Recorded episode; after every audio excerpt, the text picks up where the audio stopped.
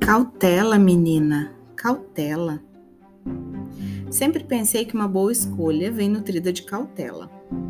Seja ao compartilhar sonhos, desafios, medos, dúvidas e até conquistas, em tempos de redes sociais ou fora delas. Há um alerta nessa concepção.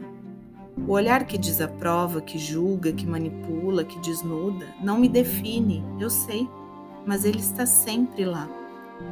Poucos são os olhares que discernem, que encorajam, que acreditam, que acompanham, que motivam.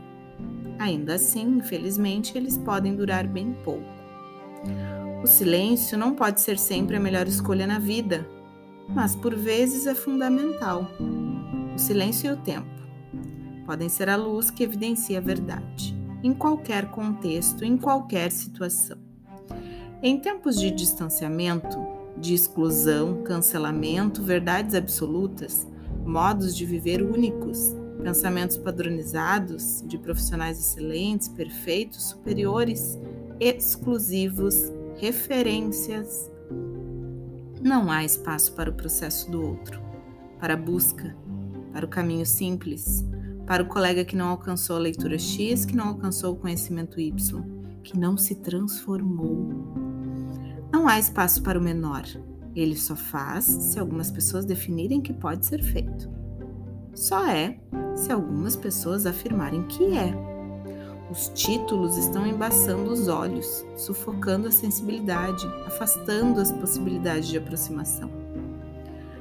E a vaidade está sempre ali trazendo prejuízos, o individualismo trazendo falsas companhias, boicote chegando em forma de conselhos, e assim a vida passa. E a ideia de plantio vai acontecendo verdadeiramente na vida de cada um, sem escape. E a consciência vai sendo esmagada pela leviandade. E a cautela, sempre ali, na fala, no pensamento, nas digitações de quem a escolhe. A cautela é amiga da sabedoria, e a sabedoria nem sempre está publicada em páginas de papel com dedicatórias e rúbricas.